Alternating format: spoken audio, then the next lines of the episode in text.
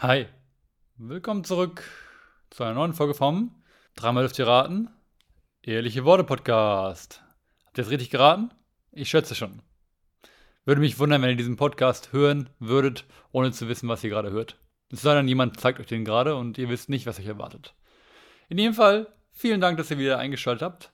Ich freue mich sehr, dass ihr mir euer Ohr schenkt, mir und meinem Kollegen Phil heute. Phil kennen einige vielleicht sogar schon aus äh, Folge, Gott, muss ich lügen, 9 oder 10 mit dem Namen Das Potenzial von universellem Bewegungstraining. Äh, sehr gute Folge, kann ich definitiv empfehlen, falls ihr sie noch nicht gehört habt, vielleicht im Teil 1. Und dann äh, könnt ihr die Folge im Anschluss hören. Oder, was auch gut passt, da ich diese Folge, die jetzt gleich kommt, im Anschluss aufgenommen habe an die Folge, die letzte Woche gekommen ist, die mit Elisa, Thema äh, Zyklusachtsamkeit und sowas, kann man auch die beiden Folgen gut nacheinander hören, denn Elisa ist noch im Zimmer gewesen, während ich den Podcast mit Phil aufgenommen habe. Die beiden sind zusammen, um das mal den Kreis zu schließen. Und wirft sogar zwischendrin noch mal so ein, zwei Kommentare mit ein. Also ganz witzig eigentlich. Generell quatschen wir einfach so ein bisschen über äh, alle möglichen Themen, die uns gerade irgendwie so ein bisschen beschäftigt haben. Eher so Free Talk, weniger jetzt Fokus auf ein bestimmtes Thema. Aber dennoch eine sehr schöne Folge geworden. Wenn euch diese Folge gefallen hat oder wenn ihr in irgendeiner Form Feedback oder konstruktive Kritik hinterlassen möchtet, dann könnt ihr das gerne tun. Hinterlasst mir eine Bewertung bei Apple Podcasts oder schreibt mir eine Nachricht oder abonniert mich irgendwo, was auch immer ihr für gut und richtig haltet in dieser Situation. Wollt ihr selber mal Gast auf diesem Podcast sein, beziehungsweise kennt ihr jemanden, der jemanden kennt, oder kennt ihr jemanden, der unbedingt mal Gast sein soll, dann sagt mir gerne Bescheid.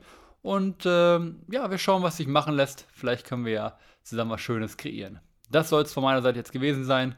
Viel Spaß mit dieser neuen Folge und bis bald. Ciao.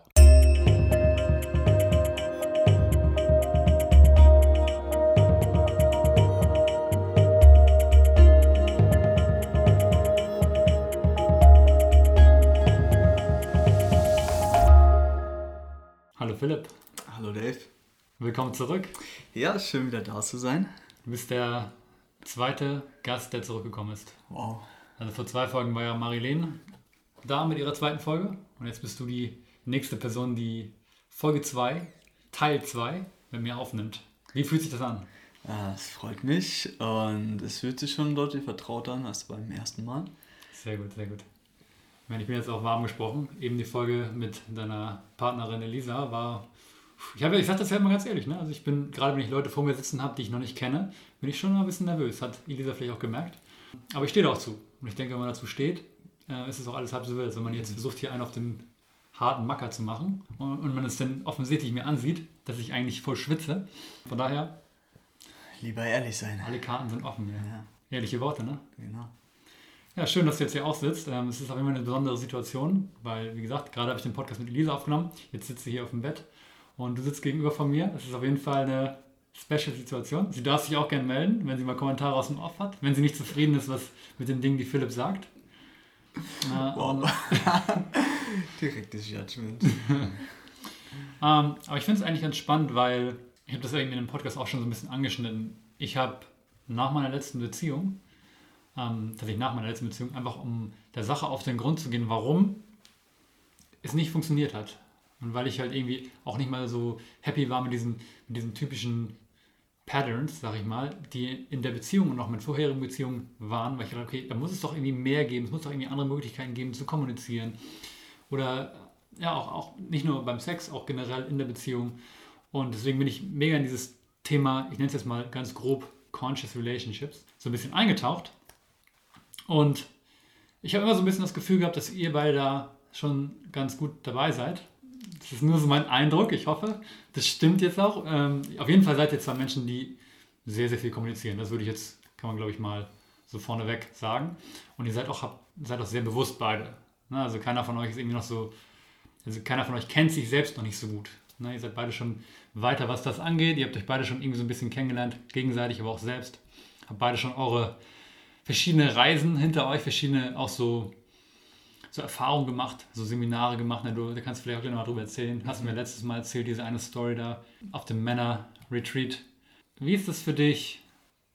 Das wollten wir jetzt gerade anschneiden, wenn Elisa in ihrem Winterzyklus ist. Ja, also erstmal der Punkt, was du auch eben meintest, dass es eigentlich, das kann man schon mal so festhalten, dass das Wichtigste in einer Beziehung ist, immer drüber zu reden, über alles. Egal, ob das jetzt gerade ein schwieriges Thema ist oder ja, leichte Themen sollte man natürlich auch ansprechen, aber besonders das, was einem eigentlich schwer fällt und wovor man sich eigentlich ein bisschen schämt auch, dass das eben dann auch seinen Platz haben darf. Und zu der Frage mit dem Winter, mit dem Zyklus, mit der Blutung. Ähm, ja, für mich ist das. hat viele Facetten auf jeden Fall. Ich habe mich schon ziemlich drauf ähm, dran gewöhnt, aber ich denke, ganz am Anfang war das für mich erstmal eine Umstellung im Kopf, zu richtig zu merken, dass Frauen äh, mit ihrem Zyklus, aufgrund ihres Zyklus, einfach energetisch unterschiedliche Phasen durchmachen. Und dann eben das auch anzuerkennen oder auch ja, später auch wertschätzen zu können, dass es eben nicht ist wie bei uns Männern, dass wir immer quasi leistungsfähig sind und immer Action machen können, wenn wir wollen und wenn wir uns dazu motivieren, sondern eben, dass ja, das bei der Partnerin dann zu sehen, okay, sie ist dann eben mal nicht in dem Modus, wenn sie gerade im Winter ist. Ähm, und dann halt, ja, zu merken, okay, bei mir ist das anders. Ich bin einfach biologisch anders quasi. Und ich kann das gleich nicht von meiner Partnerin erwarten, was ich von mir selber erwarten kann in Bezug auf Leistung zum Beispiel. Hattest du dich vorher schon mit dem Thema beschäftigt oder hast du das alles durch Elisa gelernt? Das durfte ich alles durch Elisa lernen, ja. Aber wusstest du dich, worauf du dich einlässt, als du sie kennengelernt hast? nee, wusste ich nicht. Aber trotzdem bin ich super dankbar und ich würde sagen, anders geht's auch nicht. Also es ist einfach nicht mehr wegzudenken und ich bin aber sehr dankbar für sie über die Art und Weise, wie sie mich daran geführt hat ähm, und die Offenheit einfach, wie wir darüber kommunizieren. Das hat dich wahrscheinlich auch fasziniert an ihr als ihr euch zuerst kennengelernt habt. Ja, das sowieso. Unter anderem, ne? Aber als wir uns kennengelernt haben, war ich noch nicht so zyklusbewusst. Nee, mhm. da kamen dann viele Aspekte erst mit der Zeit. Okay. Also ihr seid zusammen quasi auch sehr gewachsen natürlich, ne? Ja. Also habt euch gegenseitig dann auch unterstützt und in dem Wachstum. Ja. Das ist auch super wichtig, glaube ich. Und man muss halt gar nicht, ich glaube, es ist so ein bisschen dieser, so ein Vorurteil und auch so ein, so ein Gedanke, den ich auch zeitweise hatte, dass man denkt, man muss schon in Anführungsstrichen perfekt sein oder schon alles aufgearbeitet haben oder schon alles verstanden haben. Und dann kann man erst in eine richtig gute, bewusste Beziehung reingehen. Und dabei stimmt das gar nicht. Dabei kann man ja wirklich zusammen sich unterstützen und zusammen diese wichtigen Schritte gehen. Und, und gerade so ein Partner kann auch gerade so ein guter Spiegel sein und diesen ganzen Prozess halt viel schneller machen. Ich würde, genau, ich würde nämlich auch sogar sagen, dass man viele Sachen gar nicht alleine schaffen kann. Und dass dafür der Partner absolut notwendig ist, weil man alleine immer nur so viel sehen kann, wie man halt alleine schon weiß eigentlich, also dass so dieses man, man ist ja eigentlich immer mal in seinem Gedankenstrudel von Erkenntnissen drin, also man erinnert sich eigentlich nur wieder an Sachen, die man bereits schon weiß und der Partner kann dann einen nochmal auf neue Aspekte hinweisen und einem Dinge aufzeigen, die man vorher so noch nie gesehen hat. Mhm. Und deswegen ist es sogar notwendig, wenn man wirklich tief in die Entwicklung auch mit sich selber gehen möchte, dass man da eine Person hat, die einem ja, da begleitet. Ja, spannendes Thema auf jeden Fall. Also ich habe auch gemerkt jetzt im letzten Jahr, dass man nicht nur einen Partner, also nicht nur einen Partner braucht, sondern man kann auch durch bestimmte Erfahrungen, die vielleicht unangenehm sind, die man im Leben macht, sei es jetzt irgendwelche Konfrontationen mit irgendwelchen Menschen, und da habe ich so, so ein, zwei Konfrontationen durch meine Arbeit tatsächlich auch, mit, mit zum Beispiel mit Kunden gehabt oder auch mit Ex-Mitarbeiter, Ex-Mitarbeiterin besser gesagt.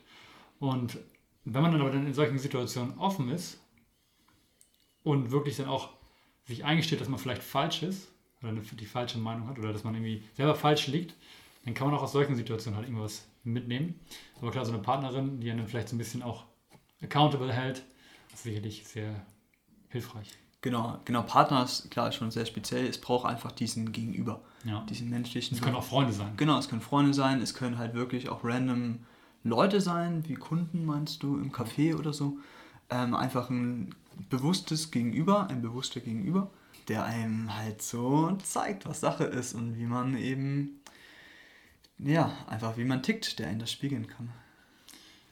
Du hast vor, das ist schon ein bisschen her mittlerweile, das ist schon so ein, zwei Jahre, ich weiß jetzt gar nicht mehr genau, wann das war, aber du hast mir mal von deiner Erfahrung bei diesem Männer ja, Retreat, das war letztes, letztes Jahr im Oktober. Erzählt, äh, vielleicht, ich fand das eine super spannende Geschichte und vielleicht hast du ja nochmal Lust, das so ein bisschen grob zu teilen mit den äh, ZuhörerInnen. Mhm. Vor allen Dingen besonders diese letzte Challenge, die du da am Ende durchgemacht hast.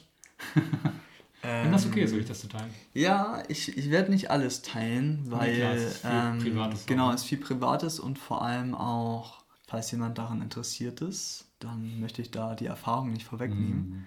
Mhm. Und stimmt. genau, das Ganze ist am Eschwege-Institut passiert. Das war ein fünftägiges Seminar. Und erstmal das Besondere war, dass eben nur Männer da waren. Unterschiedlichen Alters. Ich glaube, ich war schon der Jüngste mit meinen damals noch 24. Und es ging dann, wir waren so ein paar, so um die Ende 20, äh, Anfang 30.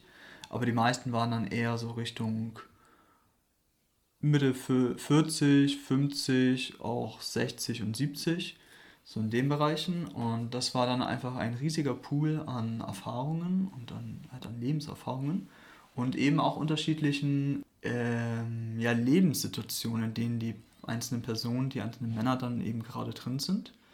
Also es war dann, jeder kam mit seinen anderen Themen zu diesem Seminar und das war aber auch sehr bereichernd für eben für die anderen Männer, da so einen Einblick reinzubekommen, wie es dann vielleicht, mit was für Themen man sich so in 20 Jahren beschäftigt oder ähnliches. Was waren denn, ähm, habt ihr denn untereinander offen alle Themen immer geteilt oder war das eher so jedes für sich dann mitgenommen und dann versucht zu verarbeiten? Also das Prinzip, ein großes Prinzip von dem ja, vom Eschwege-Institut und von dem Seminar, was wir da gemacht haben, ist das des Councils. Das bedeutet, dass wir alle gemeinsam in einem Kreis sitzen, ähm, sodass jede Person jede andere sehen kann und dann Geschichten teilen. Also nicht irgendwelche fiktiven Geschichten, sondern eben Geschichten aus unserem Leben oder Erfahrungen, die wir zuvor gerade bei einer Übung im Rahmen des Seminars gemacht haben. Und ähm, das Prinzip des Counts ist. Habt ihr nicht drüber geredet? Haben wir in dem Kontext nicht nee, okay. Ähm, das, Hast du mir nicht aufgeschrieben auf die Liste? Nee. das, also das Prinzip des Counts ist, dass ähm, man eine Geschichte und vor allem auch eine, ähm, einen neuen Glaubenssatz, den man, den man ähm, sich neu, neu verinnerlichen möchte, dass der eine umso größere Stärke und Kraft hat, wenn man ihn mit anderen teilt. Und die Geschichten, die von anderen gehört werden, die erhalten eben eine gewisse Lebendigkeit. Und genau, deswegen ist es super wertvoll, wenn man eben diesen Rahmen hat, diesen Kreis, in dem man seine Geschichten teilen kann mit den anderen. Und ihre Aufgabe ist gar nicht darauf zu antworten, sondern einfach noch zuzuhören und ihnen quasi der Person, die erzählt, ihr die Stimme zu geben und so dass die Person eben die Chance hat, selber in die Verantwortung zu gehen. Und auch den Raum auch zu bieten ne? und, und die Präsenz irgendwie. Das, genau. Und das Gefühl, dass die Person halt einfach gehört wird. Genau, es geht, genau, es geht voll um dieses gehört werden. Ja. ja. Und dann geht es wahrscheinlich dann häufig darum, einfach negative Glaubenssätze mit positiven zu überschreiben. So, ne? Mhm. Ja. Genau, die Seminarleiter, die ähm, manch. Okay. Da, da, kam das Kommentar aus. Willst du sonst kurz einmal, einmal reinsprechen und das korrigieren? Ja, Elisa. Elisa hat hier eine Ausbildung in dem Bereich gemacht, deswegen ist sie dann noch ein bisschen ähm, geschulter. Ja, ich musste nur gerade ähm, aufzeigen, weil genau dieses was Negatives mit was Positives überschreiben, das ist so ein bisschen dieser Hype, der sozusagen in dieser Oh, Denk-Positiv-Szene, ne? Ja. Und das ist, finde ich, so eine äh, faule Abkürzung, sondern es geht ja wirklich darum, also ne, wenn ich jetzt immer, ähm, sagen wir, äh, schüchtern war und ich will mir jetzt einreden, jetzt bin ich ganz selbstbewusst und dann sage ich mir einfach 20 Mal am Tag, ich bin jetzt ganz selbstbewusst, dann funktioniert es wahrscheinlich nicht wirklich tiefgründig, mhm. sondern es geht ja genau darum, ähm, wirklich reinzugehen, reinzuspüren, wo dieses vermeintlich Negative herkommt und was da drin ähm, für einen Wert lag, was das mal für eine wichtige mhm. Schutzfunktion für mich war. Weil erst wenn ich etwas wirklich wertschätzen kann, kann ich es auch gehen lassen. Und das ist der Schritt, der oft bei diesem Denkpositiv ausgelassen okay. Mhm. wird. Also es geht wirklich darum, es gibt nicht negativ-positiv, es gibt nur eine Wahrheit, die vielleicht nicht mehr meine Wahrheit ah. ist, die mich mhm. jetzt hindert, weiterzugehen. Aber es geht darum, sie wirklich einmal ganz zu mir zu nehmen, zu spüren, zu fühlen, wertzuschätzen. Und dann kann ich in das Neue hineinwachsen. Und mhm. nicht so, ah, ich nehme jetzt einen coolen Motivationsspruch, babbel ja. mir einen Kühlschrank und dann wird das schon. Ja. Ja. Ah, sehr wichtige Information auf jeden Fall, weil das ist genau das, was halt einem auch irgendwie so ein bisschen häufig über Social Media und Instagram suggeriert wird. Ne? Genau das. Und deswegen habe ich das auch gesagt, weil ich dachte, mhm. das wäre so richtig. Mhm. Ähm, habe ich schon erwähnt, ich bin auch offen für neue Realitäten. ja, sehr spannend auf jeden Fall. Und dann gab es am Ende noch diese, diese krasse Erfahrung und das wolltest du noch den Leuten, die das mal ausprobieren, ähm, wollen, offen lassen, dass sie. Ne? Ja, genau. Es gibt eine krasse Erfahrung oder es gibt viele krasse Erfahrungen, aber okay, nee, die wir, darf wir dann jeder selber erleben. Ja. Ich glaube, das ist dann, wenn man das vorne wegnimmt, dann schreckt das vielleicht Leute ab. Und vielleicht, ja. Nicht ideal. So. Gut. Philipp, was, was gibt es eigentlich so Neues in deinem Leben? Hätten wir von vornherein mal fragen sollen. So aktuelle Themen, meinst du? Ja. Ähm, Irgendwas, was du, klar, du weißt, ich weiß, du schreibst ja deine Bachelorarbeit ganz äh, stumpf so ja, gesagt. Ganz, aber auch ganz interessant eigentlich, weil es ein Thema ist. Ich habe zum Glück ein Thema gefunden im Bereich der Sportpsychologie. Und zwar das Thema Leistungsmotivation, was für mich einfach in dem Sinne relevant ist, dass ich ja auch Trainer bin und später ja auch Sportlehrer sein möchte. Und einfach ähm, dann Leistung und ähm, Leistungsmotivation, also was motiviert Leute dazu, Leistung zu erbringen oder was führt auch vielleicht zu einer Angst vor eben dem Versagen in Anführungszeichen dann. Das einfach noch besser zu verstehen und dann auch gezielter darauf eingehen zu können, eben im Training oder im Unterricht. Und was hast du da, hast du da so Erfahrungen in deinem eigenen Leben gemacht? Oder hast du dich da selber in deinem eigenen Leben beobachtet? Dass du zum Beispiel ähm, Angst hattest, meinetwegen, und dann deine Leistung nicht bringen konntest oder dass du zu verkopft in irgendwelche Wettkämpfe reingegangen bist. Also ich habe hab das ja schon im ersten Podcast erwähnt, ich habe dich immer eigentlich eher als so cool, cool, calm and collected erlebt, in Prüfungen zumindest in der Uni und einfach immer kurz abliefern. Mm. Und hast du da auch andere Erfahrungen gemacht? Ja, voll. Also wenn du das so fragst, dann kommt für mich als allererstes eine Erfahrung, eine Situation, die schon zehn Jahre zurückliegt in meinem Bewusstsein. Das war, ähm, ich war relativ oder sehr aktiv im Laufen und habe da eben dementsprechend auch auf Wettkämpfen teilgenommen. Und es gab einmal die Situation, da, also meine Distanz war so der 3000 Meter Lauf und ich hatte diesen, diese Distanz im Winter. Also es gibt meistens dann eine Landesmeisterschaft einmal im Winter und einmal im Sommer. Und im Winter hatte ich diese Landesmeisterschaft über die 3000 Meter relativ überraschend gewonnen, für mich jedenfalls überraschend. Und dann im Sommer war der Druck, den ich mir selber gemacht habe, relativ hoch. Weil ich war so, oh ja, ich bin jetzt irgendwie hier, habe so eine gewisse Favoritenrolle und ich erwarte das von mir, meine Eltern erwarten das vielleicht von mir, vielleicht mein Trainer, meine Trainingsgruppe, vielleicht sogar die anderen Teilnehmer, die, ja, die, gegen die ich da quasi antrete, die denken, oder die wissen das ja, was ich da geleistet habe und haben mich da gewissermaßen auch ja, im Auge so. Und das war so viel Druck für mich, dem konnte ich überhaupt nicht standhalten. Also ich habe da eben eine viel zu hohe Erwartung an mich selber gestellt. Und das war eins meiner äh, ja, traumatischsten sportlichen Erlebnisse tatsächlich, weil ich dann ab einem gewissen Zeitpunkt im Rennen, wo ich gemerkt habe, oder ich habe einfach, der Körper hat zugemacht, der hat sich richtig dagegen gewehrt. Und ähm, ich bin dann schon noch zu Ende gelaufen, aber es war, ich bin weit hinter meiner eigentlichen, hinter meinem eigentlichen Potenzial geblieben, hinter meiner früheren Zeit. Und es war wirklich furchtbar für mich. Also es war ein, ja, ein ganz schreckliches Erlebnis. Krass. Ja. Witzig, weil ich hatte, nicht witzig, aber interessant, weil ich habe ja auch früher Leichtathletik gemacht. Und bei mir war das immer zum Beispiel so, im, im Sprint, ich war immer echt, ich war so, ich war echt ein guter Sprinter. Ich jetzt nicht einer der besten, besten, aber ich war schon immer vorne mit dabei so ein bisschen. Aber nur, wenn ich in Rennen war, wo ich Erster geworden bin.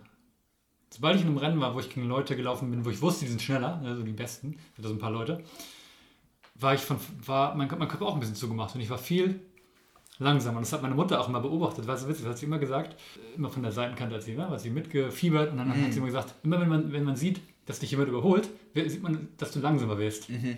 Und wenn ich aber wusste, ich, habe, ich bin vorne Erster und ich habe die Leute hinter mir so ein bisschen im, im Augenwinkel, dann habe ich immer die besten Leistungen gebracht. Mhm. Und äh, ja, es ist irgendwie witzig, dass es auch in dem Bereich dann war. Ja. Aber schon krass, was, was so dieser, dieser Druck dann irgendwie, den man sich selber macht, dann so in einem auslösen kann. Ne? Total, ja. Da, also jetzt nach dem Modell, mit dem ich mich gerade beschäftige, gibt es eben zwei Faktoren oder zwei Motive, zwei Leistungsmotive. Einmal die Erfolgsmotivation und eben die Furcht vor Misserfolg. Und manche Personen tendieren einfach von ihren Persönlichkeitsmerkmalen eher zu dem einen und eher zu dem anderen. Und ich würde auch behaupten, dass es situation, situationsabhängig ist, dass man mal eher in die eine Richtung geht in manchen Situationen und dann mal eher in die andere Richtung. Würdest du sagen, dass für die Menschen, die eher, es ist ja auch so ein bisschen, ich erinnere mich noch dran an eine Sportpsychologie-Vorlesung jetzt, jetzt wo du es gesagt hast, ja. ne? das ist so ein bisschen wie mit diesem Glas ist halb voll, Glas ist halb, Glas ist halb leer Mentalität. Würdest du sagen, dass für Menschen, die eher zu der Glas ist halb leer Mentalität, also wegen Angst zu verlieren, dass es für die besser ist, sich so ein bisschen aus dem Wettkampfsport rauszuziehen? Oder kann man das gar nicht so verallgemeinern? Und zu sagen, ich meine, Sport ist irgendwie für alle, mhm. aber die Frage ist halt, auf welchem Niveau und welche mhm. Stränge mit Wettkämpfen. Also das Risiko ist natürlich da, dass sie häufig frustriert werden dann. Ja. Ähm, ist, also ich denke, es kommt generell relativ selten überhaupt vor, dass dann Personen, die diese starke Ausprägung haben, überhaupt im Leistungssport sind.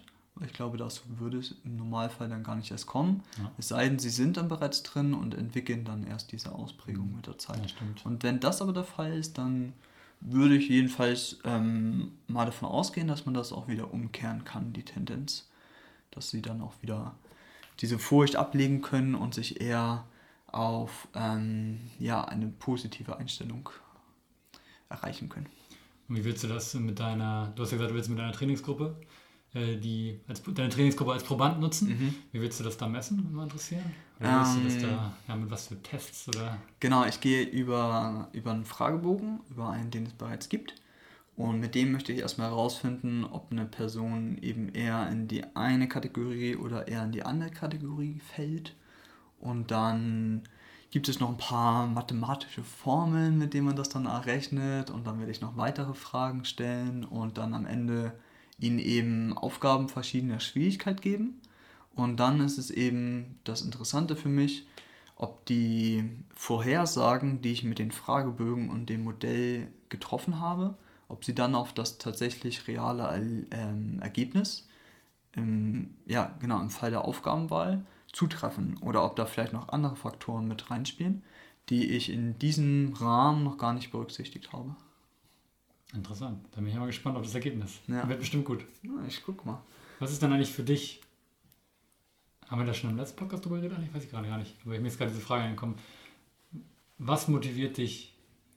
Ich, ich gehe mal einen Schritt zurück. Mhm. Ähm, du sprichst ja auch häufig davon, dass du so Phasen hast, wo du mehr trainierst und wo du wieder weniger trainierst. Was motiviert dich denn in den Phasen, wo du wieder mehr trainierst, dazu, mehr zu trainieren? Mhm. Ähm, es ist einfach nur so, dass du irgendwie irgendwelche Leute online gesehen hast, und du sagst, ah, jetzt, jetzt erst recht, so einen auf den. Oder ist es eher so ein intrinsisches Ding, dass du dich dann wieder fühlst mehr? Ja, also bei mir ist es mittlerweile wirklich einfach eine Freude an der Bewegung, die mich da so motiviert, mich zu bewegen. Ähm, ich habe Ziele und die motivieren mich auch so von Zeit zu Zeit. Ich habe es noch nicht ganz gefasst, also das ist jetzt eine vorläufige Theorie. Hm. Und zwar, dass ich in den Phasen, wo ich wenige trainiere, in den Phasen vor allem mehr im Kopf bin und mehr in anderweitigen Prozessen stecke, die nicht körperlicher Natur sind, sondern eben halt eher, ja, jetzt ganz grob Selbstfindungsprozesse sind. Da fällt es mir dann nämlich schwieriger, Motivation zu finden, ähm, ja, mich körperlich zu bewegen, intensiv. Und jetzt, wenn da ich, wenn ich da ein bisschen gefestigter bin, mental mit mir selber, dann kommt auch wieder eher die Phase, wo ich dann mehr wieder Freude habe an ja, am Sport treiben und speziell halt wirklich an Ziele verfolgen, an sportlichen Zielen. Fast so ein bisschen, als als hättest du auch einen Zyklus. Ja, manchmal, genau. Wahrscheinlich halt kein Zyklus, sondern es ist Ja. einfach unregelmäßige, wenn man jetzt auf dem Graphen Mhm. darstellen würde, wäre es halt Ja. ja, unregelmäßige. Ja, das, das Ding ist ja das Besondere am Sport machen oder an Bewegung. Für mich ist ja auch dieses, kennt glaube ich fast jeder, der sich bewegt, eben den Kopf ja ausschalten zu können und mal eben aus dem Kopf rausgehen zu können. Und aber eben genau andersherum, wenn man viel im Kopf gerade ist und wenn man dort auch so ein bisschen drin hängt noch in den Prozessen, dann fällt es einem schwer im Körper zu gehen. Und ja, es gibt ein Zitat von Bruce Lee, das weiß ich gerade nicht, aber das reflektiert irgendwie sehr schön genau diese, diese Dynamik. Ja.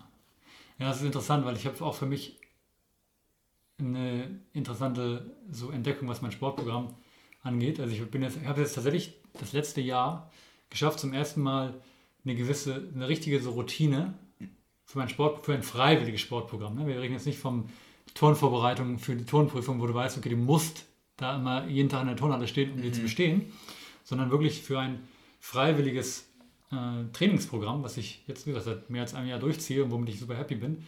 Und für mich war das ein Game Changer fast schon von, früher war ich so ein Mensch, wenn ich jetzt meinetwegen ein anstrengendes Workout gemacht habe, dann habe ich häufig laute Musik gemacht. Ne? Ich, wie wisst ihr, ich komme aus dem Metal-Bereich, dann auch Metal angemacht und kam mit richtig abgegangen und, ah, und am Ende des Tages habe ich aber nie so mit, diesem, mit dieser Art und Weise, na, vielleicht auch unregelmäßig geatmet, ähm, aber am Ende des Tages habe ich nie mit dieser Art und Weise irgendwie dann langfristig bestimmte Trainingspläne oder Workouts oder was auch immer man sich vornimmt, durchgezogen.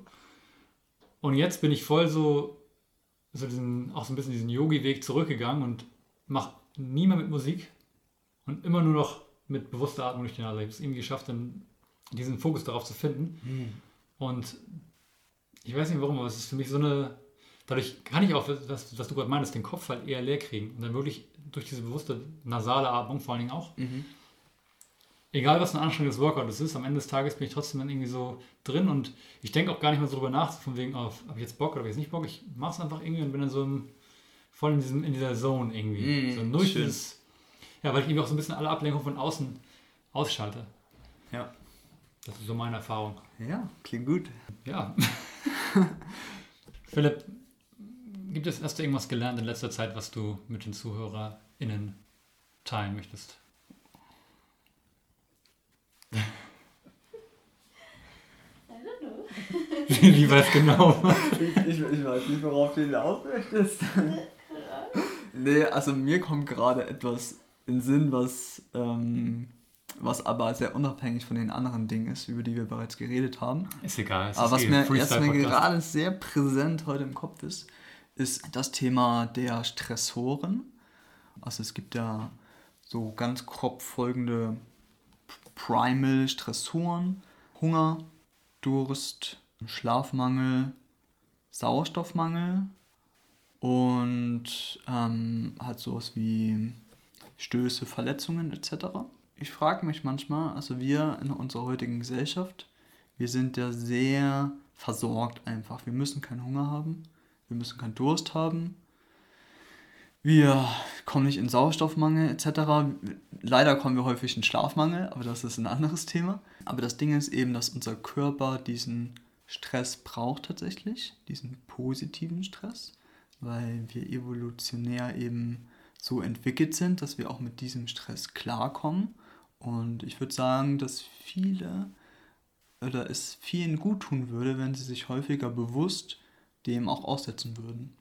Also zum Beispiel Thema Schlafmangel, Luft anhalten unter Wasser. Äh, Schla Sau Sauerstoffmangel meine ich. Thema Hunger auch einfach mal ist ja das Thema des Fastens dann. Hm. Das wurde ja schon sehr viel nachgewiesen, dass das einfach einen ja, äußerst positiven Effekt hat auf den Körper, auf die Verdauung. Und zwar nicht im Zyklus Winter. Nicht im Zyklus Winter, genau. Die Frauen, die müssen da noch auf was anderes achten. Im Zyklus Winter sollten sie sehr sich, es sich gut gehen lassen und viel essen, wenn, sie da, wenn es ihnen danach ist. Ähm, ja, genau. Einfach mal so ein bisschen mal bewusst quasi sich bestimmten Stressoren aussetzen, um dem Körper diesen Anreiz zu geben, um dem Körper mal wieder zu zeigen, ey, Du lebst. du lebst, ja, ich lebe. Und es ist eigentlich auch immer eine, eine ja, eine reinigende Erfahrung. Ja. Ja. Meine Erfahrung. Ja, stimmt. Also ich, man muss jetzt nicht unbedingt die Unterwasserluft anhalten, du kannst ja auch einfach so ein bisschen Breathwork Pranayama machen. Absolut. Und da kannst du dann auch die Luft anhalten. Ne? Und das, ja, ich meine, das gehört auch zu meinem, zu meinem Training dazu, was ich so das, zu dem Punkt dazu, warum ich das letzte Jahr jetzt geschafft habe, so regelmäßig zu trainieren für meine Verhältnisse, weil ich auch so ein bisschen meine Liebe für das Breathwork und Pranayama jeden Mhm. Morgen gefunden habe. Und ja, bewusstes Atmen. Ich meine, das, das, man sagt das immer wieder, aber wann macht man es wirklich? Ne? Wann, wann, wann äh, wendet man das wirklich an? Ja, alle sprechen davon, ja, du musst durch die Nase atmen, du musst hier bewusst atmen, du musst nicht nur in die Brust atmen. Das ist immer leicht gesagt, aber das dann wirklich umzusetzen, das ist gar nicht so leicht. Mm, absolut. Würdest du denn sagen, zum fünften Punkt, da meinst du irgendwie so Verletzung, dass man, dass man, man sich mal richtig auspowert beim Sport? Ja, das ist jetzt nichts, was man mit bewusst oder geplant herbeiführen sollte, aber es, es zählt einfach noch zu dieser Kategorie, ist halt ein, Ja. natürlich ein Stressor für den Körper, ähm, eine Verletzung zu haben. Interessant. Also Leute, wenn ihr das hört, verletzt euch. Ja, aber äh, macht mal etwas, was, was außerhalb der Komfortzone Ja. ist. Vielleicht kann man es einfach so sagen. So was dann, ja. ein bisschen unbequem ist. Sehr gut. Ja, halbe Stunde auch schon wieder voll gekriegt. Ging jetzt schnell. Sauer. Wir belassen es, glaube ich, heute dabei. Und ähm, sehen uns garantiert in der Zukunft nochmal wieder. Auf jeden Fall. Ansonsten, das war's, Leute. Ja, danke Dave. damit. Danke Philipp. Dann Danke Lisa für die. Einwürfe. Ja. Sehr wichtige äh, Kommentare zwischendrin. Bis zum nächsten Mal. Ciao. Ciao.